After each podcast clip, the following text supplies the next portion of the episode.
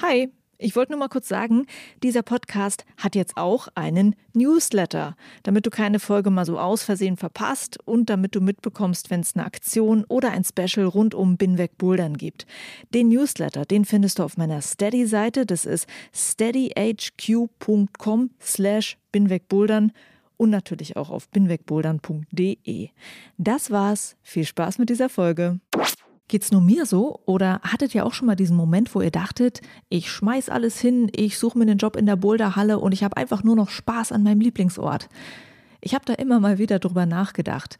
Aber dann kam auch diese andere Stimme, die gesagt hat, was, wenn dieser Job in der Halle dich nervt, weil es doch nicht so toll ist, wie ich dachte, weil es super stressig ist, so dass ich in meiner Freizeit gar nicht mehr dahin gehen mag. Und was, wenn ich dann nicht mehr bouldern mag? Das Risiko war mir eindeutig zu hoch. Aber die Frage finde ich immer noch spannend. Wie ist es, in einer Boulderhalle zu arbeiten? Kann man in einer Boulderhalle überhaupt seinen Lebensunterhalt verdienen oder sind es nicht alles nur Studijobs? Ich habe bei euch nachgefragt, bei Binweg Bouldern Hörerinnen und Hörern, die in Boulder- und Kletterhallen arbeiten. Jetzt aber erstmal ein Disclaimer für dieses Thema. Alles, was ich in dieser Folge erzähle, basiert auf Erfahrungen von eben genau den Menschen, die sich bei mir gemeldet haben, beziehungsweise bei Erfahrungen von Hallenchefs, die ich für diese Folge auch angeschrieben habe. Ich habe so mit circa 50 Leuten geschrieben. Ein paar von denen sind auch per O-Ton in dieser Folge zu hören. Es gibt natürlich richtig viele Hallen in Deutschland, sodass eventuell die Dinge in manchen Hallen ganz anders laufen, als ich es jetzt hier beschreibe.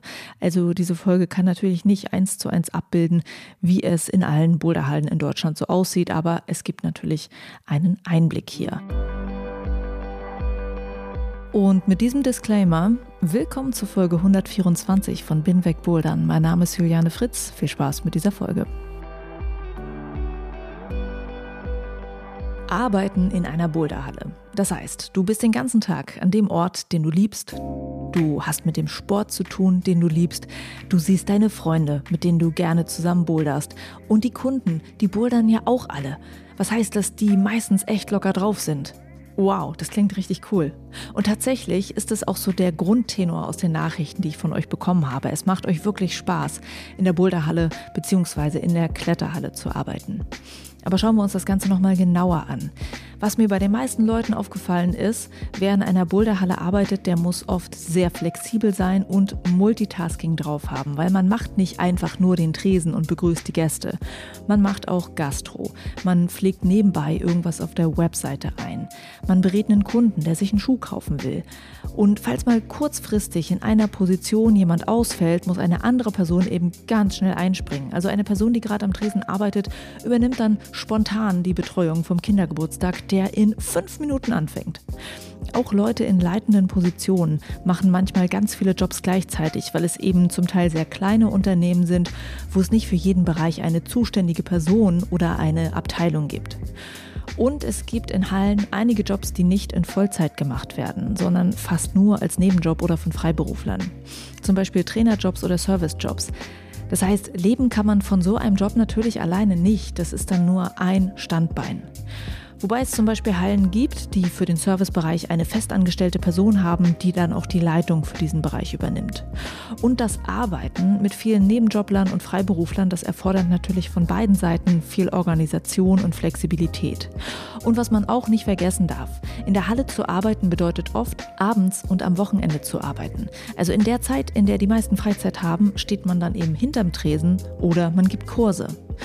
Und was ich neben all der Begeisterung auch bei euch rausgehört habe, ist, man wird nicht reich vom Job in der Halle. Egal ob Vollzeitjob oder Nebenjob, wer in der Boulder- oder Kletterhalle arbeitet, der arbeitet in einigen Fällen im Niedriglohnsektor. Das zeigt sich zum Beispiel daran, dass eine Person, mit der ich geredet habe, gesagt hat, dass sie eigentlich eine volle Stelle in der Halle hat, aber dass sie noch einen Nebenjob dazu genommen hat um genügend zu verdienen. Also es ist nicht alles easy peasy beim Arbeiten in der Boulder- oder Kletterhalle. Das alles wird aber eben dadurch ausgeglichen, dass die Leute wirklich Spaß in ihrem Job haben, sie haben Freunde um sich, es fühlt sich familiär an und man hat freien Eintritt in die Halle, man kommt günstiger an die Sachen aus dem Shop, der Kaffee ist for free und so weiter. Die ersten Mitarbeiterinnen und Mitarbeiter, die du in einer Halle siehst, sind sehr wahrscheinlich die Leute am Tresen. Manchmal bist du vielleicht genervt, weil es alles nicht schnell genug geht, du lange anstehst und dein bestellter Kaffee, der ist auch immer noch nicht fertig. Naja, so eine Thekenschicht, Die kann für dein Gegenüber echt anstrengend sein. Die Leute dort haben gerade zu den Stoßzeiten richtig viel zu tun.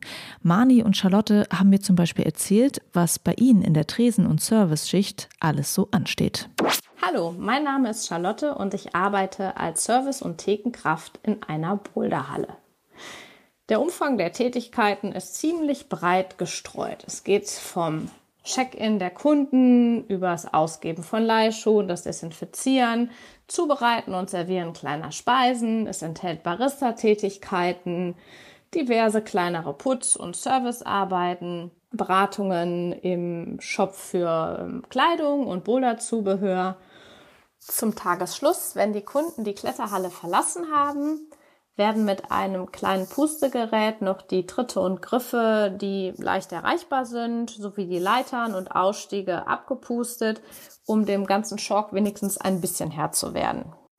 Dann gehört auch äh, nach dem letzten Kunden das Aufräumen der Halle zum Arbeitspensum inklusive Sortieren der äh, Umsätze, Schließen der Kasse, Licht löschen und abschließen. Hi, ich bin Mani und ich arbeite in einer Boulder- und Kletterhalle als Werkstudentin. Ich weiß nicht, wie das in anderen Hallen ist, aber bei uns ist man als Tresenkraft auch ein bisschen so Mädchen für alles oder Junge für alles. das heißt, dass wir gerade vormittags in den Frühschichten unseren Putzplan abarbeiten und alles für die gegebenenfalls stressigeren Spät- und Wochenendschichten vorbereiten. Das heißt, das Leimmaterial wieder zurücksortieren, Getränkekühlschränke auffüllen. Wir packen auch äh, den Pizzabelag schon portionsweise ein, damit es dann schnell und flüssig funktioniert, wenn es mal stressig ist. Wir nehmen Telefonanrufe entgegen und beantworten E-Mails, legen Kurse an oder buchen Leute aus Kursen wieder raus oder Kurse um. Und wir haben auch die Aufgabe, Griffe zu waschen. Das ist etwas lustig, weil äh, ich anfangs sehr überrascht war, dass wir bei uns im Lager einfach drei handelsübliche Geschirrspüler stehen haben, wo wir dann unsere Griffe reintun. Nur größere Griffe und Volumen müssen wir dann auch mal kärchern. Die Geschirrspüler sind natürlich nur für die äh, Griffe. Also wir haben auch nochmal ein extra für Geschirr äh, in der Küche stehen. Ja, und ansonsten machen wir alles Mögliche, was so anfällt. Das kann äh, auch mal Unkrautzupfen sein auf dem Parkplatz oder Rasenmähen im Außenbereich. Letzten Sommer haben wir alle ganz fleißig die Terrasse gestrichen. Und seit ein paar Monaten bin ich auch zuständig fürs Lager. Das heißt, ähm, wenn abgeschraubt wurde und alle Griffe gewaschen sind, sortiere ich die nach Farbe, nach Hersteller und gegebenenfalls auch nochmal nach Griffset oder Griffform. Verräumen die so in, im Lager. Und tatsächlich begleitest du mich da immer bei, Juliane. Ich höre nämlich eigentlich immer den Binweg Bouldern Podcast oder, wenn es da gerade keine neue Folge gibt, den Podcast der Boulder Bundesliga. Na dann, Mani, falls du gerade beim Sortieren zuhörst, liebe Grüße an dich und danke fürs Mitmachen. Und ihr habt's gehört, es ist irre viel zu tun, wenn man so eine Service-Schicht macht. Für manche heißt es am Ende des Tages auch, das Klo zu putzen. Vielleicht nicht gerade das, was man sich vorgestellt hat, aber auch das ist ein Teil von dem Job. Was mir viele erzählt haben, die am Tresen arbeiten, ist, die Arbeit kann so richtig eintönig sein. Man erzählt Leuten, die das erste Mal in der Halle sind, immer wieder dasselbe. Und man merkt, dass sie vielleicht gar nicht so richtig zuhören bei der Sicherheitsbelehrung. Und es ist durchgehend laut, besonders wenn viele Kindergruppen in der Halle sind und in manchen Hallen merken die Leute am Tresen eben auch den Chalkstaub in der Luft. Aber auch wenn es mal echt stressig sein kann, es ist ein Job, den machen ganz viele Leute wirklich mit Leidenschaft. Zum Beispiel Charlotte, die du ja eben schon gehört hast, die hat eigentlich einen gut bezahlten Job in einem ganz anderen Bereich, aber weil sie ihre Halle so liebt, macht sie halt trotzdem noch den Job dort und am liebsten immer dieselbe Tresenschicht am selben Tag zur selben Zeit. Das passt nicht nur sehr gut zu meinem Alltag, ich schätze auch die Regelmäßigkeit mit den Kunden. Man hat viele bekannte Gesichter, bekommt insbesondere bei den Kindern aus den Kindergruppen mit, wie sie sich verändern, wie sie ihre Leistung steigern und wie sie richtig mit Spaß an der Sache sind. Und ja, auch die erwachsenen Kunden schätzen es, wenn sie ihren Kaffee bestellen und eigentlich gar nichts mehr sagen müssen, weil er genau in der gewünschten Form mit einem Lächeln über die Theke gereicht wird. Ich liebe diese Arbeit in der Boulderhalle, weil sie eine sehr willkommene Abwechslung ist zu meinem auch sehr gemochten Hauptjob, der überwiegend im Sitzen stattfindet. In der Boulderhalle bin ich die ganze Zeit auf den Füßen, die ganze Zeit in Bewegung und vor allen Dingen die ganze Zeit unter Menschen. Es herrscht ein sehr freundschaftlicher, sehr reger Austausch. Es ist schön, in einem sehr jungen Team unterwegs zu sein. Ich habe wirklich tolle, inspirierende Kollegen und ja, das gemeinsame verbindende Element ist das Bouldern. Und über diesen Job taucht man natürlich auch tiefer in die Materie ein. Man hat den Blick hinter die Kulissen, man beschäftigt sich mit Equipment, mit Schuhen, mit der Ausstattung. Man hat die Chance, mit den Augen von anderen Leuten zu lernen, weil es in der Natur der Sache liegt, auch durch die Halle äh, den Blick streifen zu lassen und äh, zu schauen, wie andere die Boulder-Probleme lösen. Auch das ist noch ein Vorteil in der Halle zu arbeiten, nämlich Betas auschecken. Danke dir, Charlotte, für deine Erfahrung. So sieht es also aus, das Arbeiten am Tresen und im Service. Und vom Tresen geht's an die Boulderwand. Und da siehst du das, was die Kolleginnen und Kollegen vom Routenbau machen. Das Thema Route Setting habe ich in diesem Podcast schon ziemlich viel behandelt. Der Job macht Spaß und ist sehr kreativ, ist aber auch körperlich mega anstrengend und viele arbeiten nicht fest angestellt, sondern sind Freiberufler, machen das als Nebenjob und so weiter. Also wirklich leben davon können die wenigsten, vor allem weil man eben nicht fünf Tage die Woche schrauben kann, das macht der Körper halt einfach nicht mit. Aber einige Hallen bieten ihren Schrauberinnen und Schraubern Vollzeitstellen an, die beinhalten dann aber eben nicht nur das Schrauben, sondern auch noch andere Jobs in der Halle, zum Beispiel im Service oder im Büro, um dann eben auf die vollen Stunden zu kommen. Und auch eine Realität in diesem Job ist, dass manche so erschöpft sind vom Schrauben, dass sie am Ende gar nicht mehr so viel in ihrer Freizeit bouldern. Außerdem stehen Rootsetterinnen und Rootsetter öfter mal in der Kritik vom Hallenpublikum. Auch das kann einem natürlich im Job zu schaffen machen. Was ich in meiner Recherche spannend fand, ist, dass es in manchen Hallen einen Job gibt, der etwas im Hintergrund verschwindet. Routenbauassistenz, so wird das in manchen Hallen genannt. Das sind Leute, die Griffe abschrauben, waschen und sortieren. Eine, die sowas macht, meinte zu mir, die externen Schrauberinnen und Schrauber, die zu uns in die Halle kommen, die staunen manchmal nicht schlecht, dass es sowas gibt. Die finden das richtig toll. Also ein Hoch auf die Routenbauassistenz und schön, dass es euch gibt. Die Leo, die macht das und sie hat mir von ihrer Arbeit erzählt.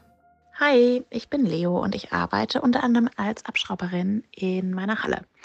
Dabei schrauben wir alle Griffe von der Wand, wir saugen die Wände, wir machen die Griffe erst in einem Wasserbad und dann mit dem Hochdruckreiniger sauber. Und dann sortieren wir alle Griffe nach den unterschiedlichen Shapes. Das machen wir schon davor und auch nochmal danach.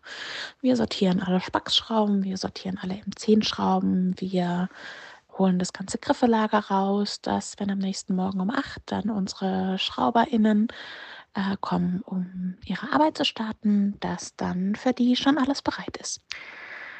Wie wichtig diese Arbeit für die Halle ist, sieht man dann immer mal wieder auch bei ähm, Wettkämpfen, wenn dann plötzlich noch mal sehr viel mehr abgeschraubt werden muss, wo man dann auch mal gut und gerne bis morgens um zwei, bis morgens um drei, bis morgens um vier abschraubt und wirklich noch mal alle Griffe sauber macht, dass nichts übrig bleibt, dass dann halt für so einen Wettkampf alles klar geht und dass der überhaupt stattfinden kann wenn da unsere SchrauberInnen das noch machen müssten, bevor sie anfangen zu schrauben, wären solche Events in dem Maße, wie sie in unseren Hallen häufiger stattfinden, gar nicht möglich. Und was mir diese Arbeit persönlich bedeutet, ist, ich liebe es einfach, auf der Leiter zu stehen und diese Wände leer zu räumen und die Griffe zu sortieren. Ich kann da meinen Kopf komplett abschalten. Das ist was anderes wie meine sonstigen Aufgaben in der Halle und eben zu wissen, dass die Wände dann neu beschraubt werden und die Arbeit gerade von den Schraubern häufig sehr gewertschätzt wird und da die Arbeit von den Schraubern ja auch von den Kundinnen sehr gewertschätzt wird, dadurch ja dann auch unsere Arbeit sehr gewertschätzt wird. Es ist einfach total schön, da irgendwie so nicht nur hinterm Tresen zu stehen, sondern auch so auf der Matte zu sein und auch dabei zu sein und ich mache das wirklich sehr, sehr gerne. Auch wenn es dann heißt, dass man bis nach Mitternacht im Kalten und Nassen draußen steht und mit einem Kerchergriff putzt. Auch Mani, die du vorhin schon gehört hast, die hat jetzt in ihrer Halle mit dem Abschrauben angefangen. Sie hatte ihrem Chef gesagt, dass sie nämlich gerne mal Routen schrauben würde und der meinte, dass sie über das Abschrauben da reinkommen kann.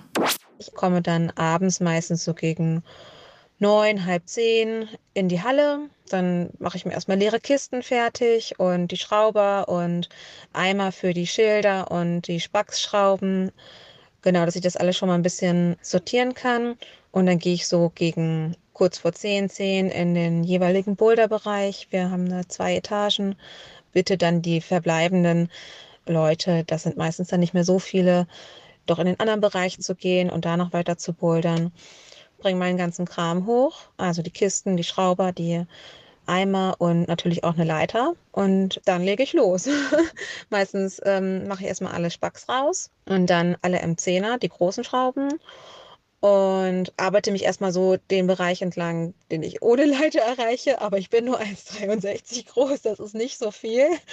Räume dann erstmal den ganze Matte wieder frei und dann wandere ich nochmal mit der Leiter den oberen Bereich ab und räume dann auch nochmal die ganze Matte frei. Sprich, ich verräume die abgeschraubten Griffe in die Kisten und dann muss ich den ganzen Kram runterbringen zum Lager, damit die dort am nächsten Morgen von der Frühschicht gespült werden können. Und ich brauche immer so ein bis zwei Stunden für den Bereich. Und danach ist man auch schon ganz schön durchgeschwitzt. Es ist auch ordentlich anstrengend. Aber die Mühe hat sich gelohnt, dass ich das regelmäßig mache, weil ich dadurch ja schon äh, mit dem Material und mit den Schraubern in Berührung gekommen bin. Dadurch kann ich jetzt auch langsam anfangen, ein bisschen Routenbau zu erlernen. Also für alle, die sich fragen, wie man in den Routenbau einsteigen kann, was Mani macht, das ist eine Möglichkeit. Vielleicht checkst du mal in deiner Halle, ob es es auch gibt und ob das vielleicht auch so funktioniert. Und weiter geht's. Nicht nur Thekenkräfte, Schrauberinnen und Schrauber arbeiten meist freiberuflich oder als Nebenjob in einer Halle, auch für Trainerinnen und Trainer sieht es oft so aus. Ich habe bisher die Trainerinnen und Trainer in einer Halle eher so am Rande wahrgenommen, aber die machen einen richtig großen und wichtigen Teil der Arbeit in Hallen aus. Und es gibt in manchen Hallen Leute, die kümmern sich hauptberuflich um nichts anderes als um die Organisation von Trainingseinheiten und Kursen.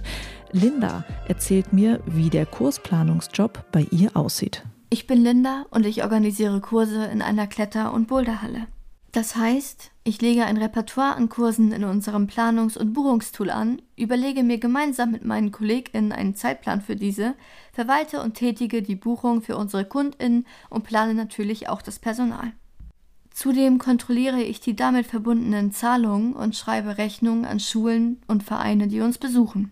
Zu der Kursplanung zählen auch unsere wöchentlichen Trainings, die ich ebenfalls organisiere und verwalte. Während dieser Planung stehe ich im permanenten Kontakt mit Kundinnen und unserem Personal. Der Kursbereich ist sehr wichtig für die Hallen. Neben dem regulären Tagesgeschäft zählen Abonnements und Kurse sowie Veranstaltungen wohl zu den konstanten Einnahmequellen. Zudem schaffen Kurse sowohl Bindung von Kundinnen als natürlich auch Arbeit für unsere Trainerinnen und Betreuerinnen. Und je mehr der Kletter- und Bouldersport in die Öffentlichkeit gerät, desto größer wird die Nachfrage nach Einstiegsmöglichkeiten, Kursen und Trainings in dem wohl schönsten Sport der Welt. Das Organisieren von Kursen kann übrigens auch in Stress ausarten, habe ich von Linda und auch von anderen Kollegen, die diesen Job machen, gehört.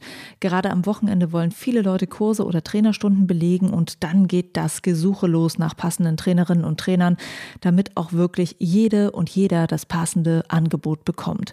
Das kann dann am Freitag auch bis kurz vor Feierabend noch ziemlich tricky sein, bis man dann doch noch alle Schichten passend besetzt hat und bis man weiß, hey, am Wochenende haben alle ihren Spaß hier bei uns in der Halle.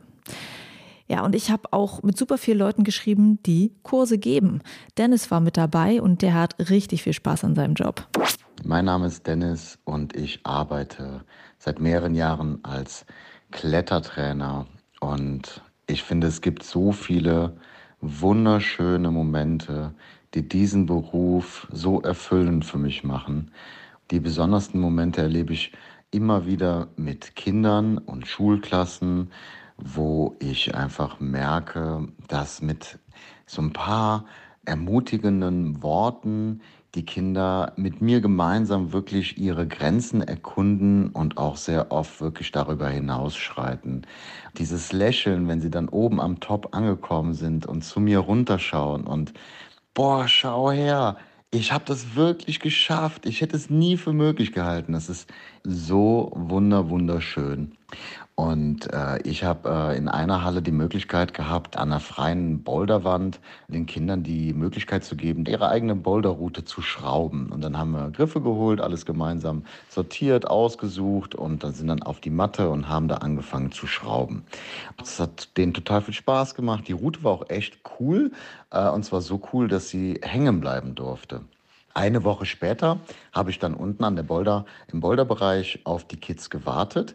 Und dann habe ich gesehen, wie die kleine Nisha die Treppe runterkam und hat wirklich über beide Backen gegrinst und die Schuhe angezogen und ist direkt an den von ihr selbst äh, geschraubten Boulder gegangen und hat den mit so einen Strahlen im Gesicht geklettert und hat sich dabei so gefreut. Also und ich war im Hintergrund, habe das Ganze beobachtet und das hat mich total gefreut. Also ich, ihre Freude ist da wirklich voll auf mich abgestrahlt. Dennis arbeitet auch als Trainer im Kletterbereich und hier hat er noch eine ganz besondere Geschichte. Eine ganz besondere Situation hatte ich vor kurzem. Und zwar gibt es in meiner Lieblingskletterhalle, in der ich die meiste Zeit verbringe und auch arbeite, einen Hausmeister, der heißt Mo. Der wird auch immer mehr in die Hallentätigkeiten integriert und äh, sitzt halt auch öfters hinter der Theke, bedient die Leute und überprüft natürlich auch, wenn jetzt äh, Leute in die Halle kommen, die noch nie dort waren, ob die denn sichern können. Ja, sowohl im Top-Hop als auch im Vorstieg. Sollte er zumindest. So kam es, dass ich ihm vor ein paar Monaten das Top-Ropen beigebracht habe, einen Einstiegskurs und äh, ja, ihn ans, ans Klettern überhaupt an sich gebracht habe. Das, das fand ich schon total toll. Das hat er auch echt gut gemacht. Ist dann auch immer nach der Arbeit, donnerstags gibt es in der Halle dann auch äh, so eine Art Klettertreff. Da hat er dann auch oft teilgenommen. Und irgendwann kam er dann äh, mit einer Teilnehmerin aus diesem Klettertreff zu mir und sagte, dass er doch gerne einen Vorstiegskurs bei mir machen wollen würde. Ja, fand ich super cool.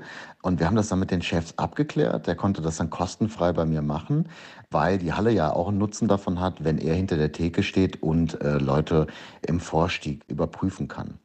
Ja, und so ist es dann gekommen, dass wir ähm, ja, den Vorstiegskurs zusammen gemacht haben. Und er ist jetzt nicht unbedingt äh, der typische Kletterer, aber ich kann jetzt wirklich ruhigen Gewissens sagen, dass der Mo super gut sichert und super gut vorsteigt. Wahrscheinlich sogar noch besser als viele andere. Er hat wirklich enorme Fortschritte gemacht. Ja, ich bin da einfach mega stolz drauf und freue mich darüber. Falls du dich fragst, warum der Hausmeister am Tresen steht, wie schon gesagt, oft machen in der Boulder- und Kletterhalle alle so fast alles. Sie müssen flexibel mal von einem Ort an den anderen springen können so auch ein Hausmeister und deshalb macht es Sinn, dass der das sichern lernt. Diese Geschichte fand ich echt überraschend. Und Trainerinnen und Trainer sind oft Freiberufler, die ihren Job auch für mehrere Hallen machen. Es macht halt für eine Halle manchmal keinen Sinn, Trainer fest anzustellen. Aber zugleich sind diese Menschen eben auch wahnsinnig wichtig für die Hallen und werden gesucht. Und da kommen wir auch zu einem Thema, auf das ich während der Gespräche gestoßen bin. Die Frage, wie wird man eigentlich Boulder-Trainerin oder Trainer? Wie kann man sich da qualifizieren? Das ist von Halle zu Halle verschieden, wie die das handhaben. Und es ist gar nicht so leicht, weil es gibt gar nicht so viele Kurse, in denen man Trainerscheine fürs Bouldern machen kann. Ja, und weil ich bei der Arbeit in dieser Folge gemerkt habe, dass das Thema eben doch ein bisschen komplexer ist, mache ich euch noch eine extra Folge genau zu dieser Frage. Wie wird man eigentlich Boulder-Trainerin oder Trainer? Wir gehen jetzt über in den nächsten Arbeitsbereich. Es gibt in Boulderhallen natürlich auch ganz normale Schreibtischjobs. Personalplanung, Lohnbuchhaltung, Eventorganisation, Kursplanung und so weiter. Judith hat mir zum Beispiel von ihrer Arbeit in der Halle erzählt. Judith, vielen Dank dafür. Hi, ich bin Judith. Ich arbeite in einer Boulderhalle. Ich bin unter anderem für den Bereich Personal zuständig und unterstütze noch die Eventplanung und auch das Thema Social Media. Wir haben verschiedene Events, die das Jahr über stattfinden. Eins der größten Events sind die Supermoves. Das ist ein Spaßwettkampf, der einmal im Jahr stattfindet und da muss natürlich einiges organisiert werden vorher. Da geht es halt darum, dass man Sponsoren finden möchte, die uns mit Sachpreisen unterstützen, die wir dann im Rahmen der Veranstaltung an die Teilnehmenden verlosen. Das Plakat wird erstellt, was natürlich auf allen Kanälen genutzt wird, also nicht nur im Print, dass es in, den ha in der Halle oder auch in anderen Hallen hängt, sondern das wird halt auch für Social Media verwendet. Ein Text will erstellt werden. und der ganze Ablaufplan für den Tag. Dazu gehört natürlich dann auch eine gesonderte Personalplanung. Wir haben im Grunde genommen alle Mitarbeitende dann auch vor Ort, die halt abwechselnd an dem Tag arbeiten und unterschiedliche Aufgaben übernehmen, weil wir natürlich dann auch eine Halle haben, die komplett voll mit Kunden und Kundinnen ist. Und da wird an allen Ecken und Enden Hilfe benötigt. Und das muss natürlich alles im Vorfeld so weit organisiert sein, dass das alles mehr oder weniger reibungslos läuft. An dem Tag selber haben wir dann halt auch einen Foodtruck da stehen. Und meist nach der Veranstaltung klingt der Abend dann ganz nett aus, dass noch ein bisschen Musik gemacht wird und dass man da dann halt noch mit den Teilnehmenden ein bisschen feiern kann. Das ist gerade in den letzten ein, zwei Wochen vor Veranstaltungen sehr stressig, weil du teilweise Deadlines hast, die du einhalten musst, damit alles rechtzeitig an dem Tag einfach vorhanden ist. Also wir haben auch immer ein Wettkampfshirt.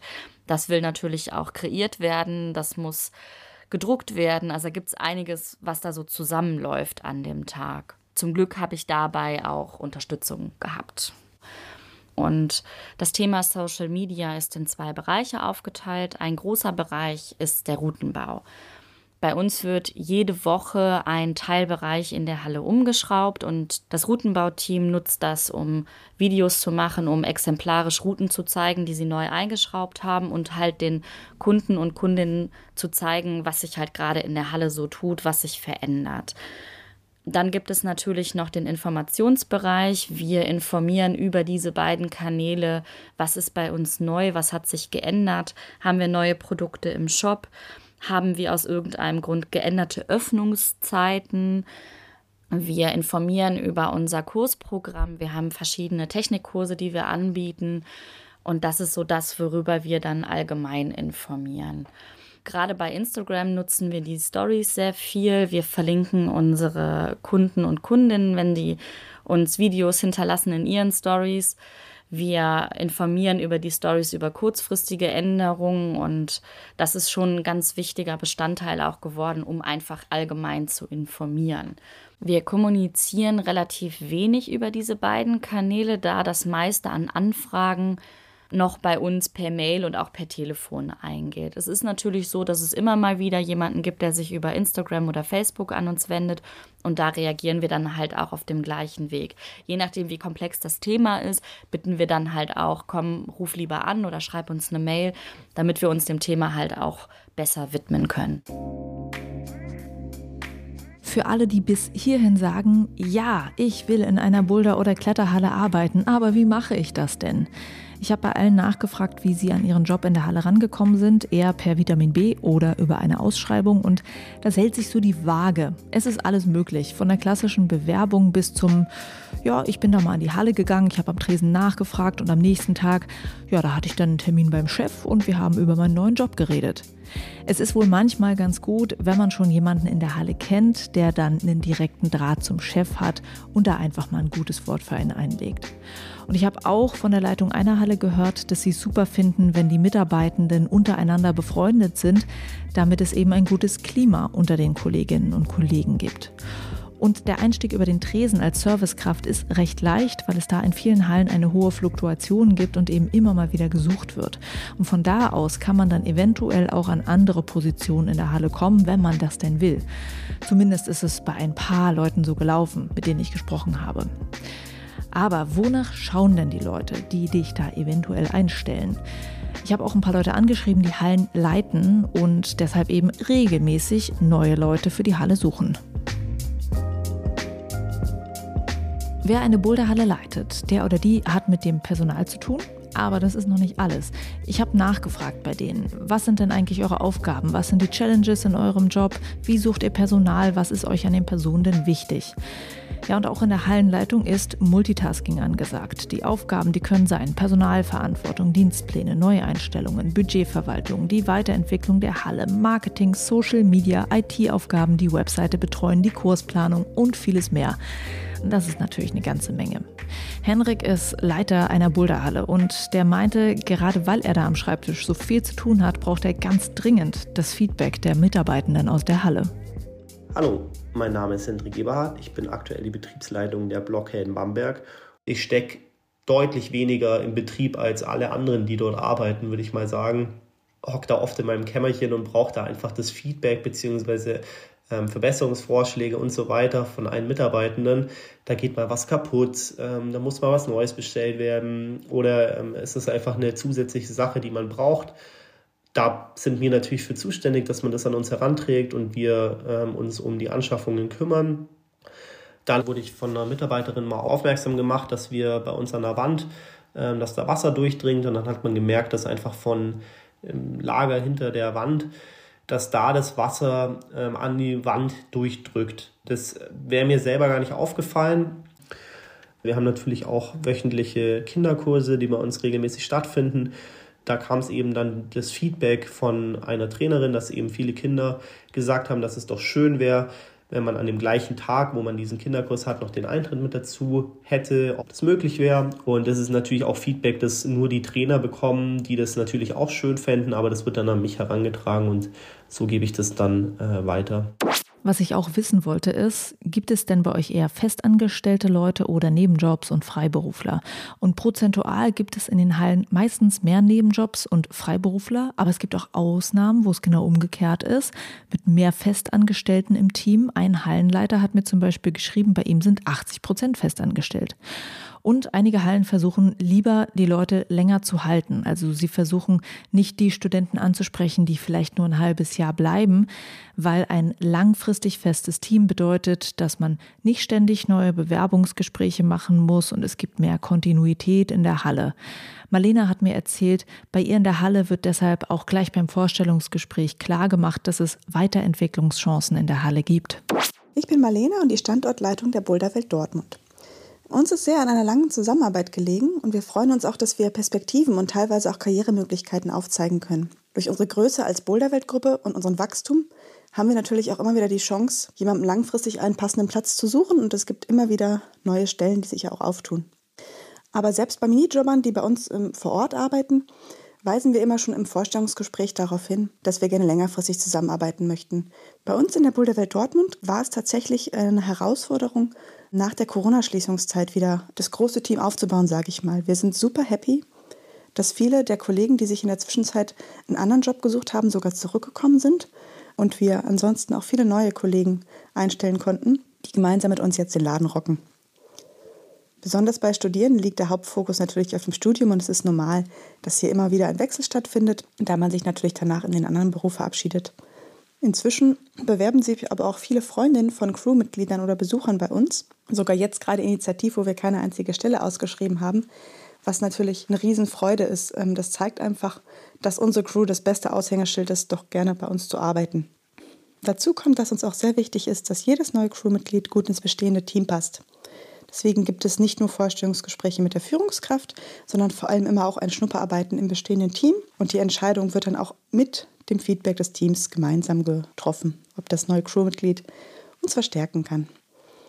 Bei der Trainercrew setzen wir auf ein eigenes Ausbildungskonzept, was mit Schulungen und Hospitationen funktioniert. Und auch hier sind wir sehr froh, einige Crewmitglieder im Team zu haben, die schon fast vier Jahre dabei sind. Manche haben auch als Kindertrainer angefangen, haben sich aber sowohl als Boulderer als auch als Trainer weiterentwickelt teilweise und äh, geben zum Beispiel inzwischen auch Personal Trainings oder können unsere Next Level 4 auf 5 Workshops geben. Qualifizierte Routenbauende zu finden kann tatsächlich eine große Herausforderung sein, weil der Job einfach immer noch eine Nische ist. Wir in Dortmund haben aber das große Glück, schon lange ein gutes, festes Team zu haben, welches einfach geniale, hochqualifizierte Boulder baut und vor allem auch die Kompetenz hat, neue Crewmitglieder im Rahmen der Trainee-Ausbildung auszubilden. Auch da haben wir jetzt Verstärkung bekommen.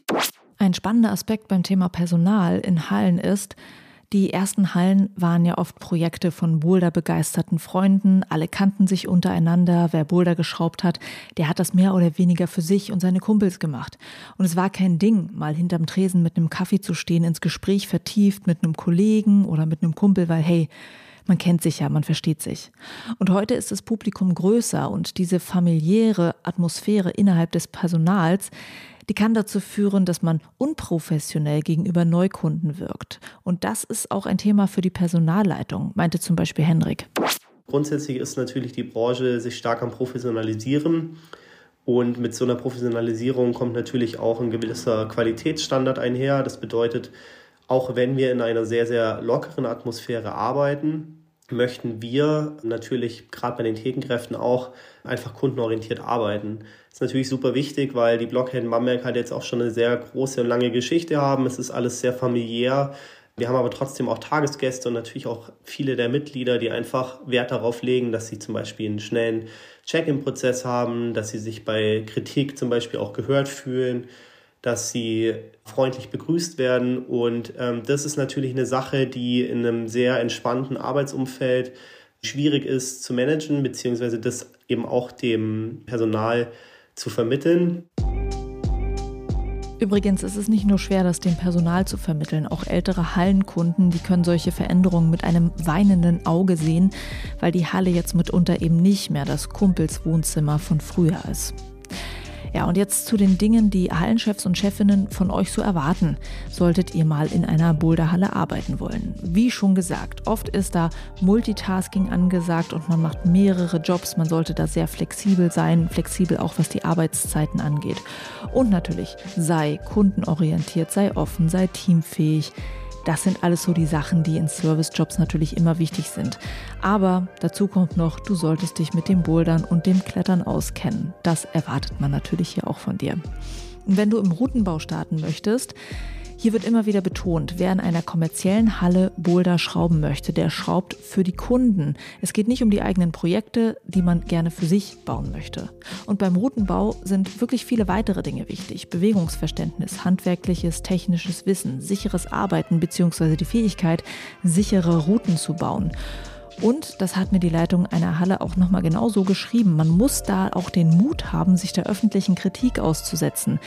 Weil ja, es hagelt ja öfter mal Kritik, wenn jemandem ein Boulder nicht gefällt. Qualifizierte Leute für den Routenbau zu finden, das ist in vielen Hallen wohl wirklich schwer bzw. die schwerste Personalaufgabe. Mehr oder weniger schwer kann es wohl sein, gute Trainer und Trainerinnen zu finden. Und leichter ist es, so habe ich gehört, Tresenkräfte zu finden, weil das ist halt ein sehr beliebter Studentenjob, für den es einfach viele Interessierte gibt. Ich habe auch gefragt, was die Hallenleitungen für ihre Mitarbeitenden machen, um ein gutes Arbeitsklima zu bekommen, um die Leute zu halten. Und da ist eigentlich alles mit dabei. Kostenloses Bouldern natürlich, Vergünstigungen im Shop, gemeinsame Events und Ausflüge. Es ist alles mit dabei. Und alle haben mir auch gesagt, dass Mitarbeitende immer die Möglichkeit haben, sich konstruktiv ins Geschehen der Halle einzubringen. Zum Schluss nochmal der Schwenk zurück von der Hallenleitung zum Personal. Wir waren ja gerade an der Stelle, Mitarbeitende können sich einbringen ins Hallengeschehen. Das wiederum war übrigens einer der meistgenannten Kritikpunkte von Leuten, die in Hallen arbeiten, dass sie eben das Gefühl haben, dass die Hallenleitung sie nicht wahrnimmt dass es an der Kommunikation untereinander hakt, dass es keine gute Personalführung gibt und dass der eine nicht weiß, was der andere tut. Meine letzte Frage an die Leute, die in Hallen arbeiten, war, was können denn wir als Kundinnen und Kunden machen, um euch eine Freude zu machen? Und hier sind ein paar der Antworten. Also für die meisten von euch erstmal die gute Nachricht, ihr seid ganz tolle Hallengäste, bitte einfach so weitermachen wie bisher. Ansonsten freuen sich alle in der Halle über ein Lächeln und wenn du zeigst, dass du Spaß hast.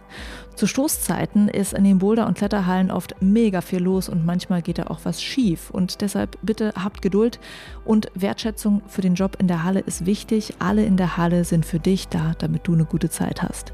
Und gerne auch mal positives Feedback geben, wenn du eine gute Zeit hattest. Ansonsten bitte bei der Ersteinweisung auch zuhören.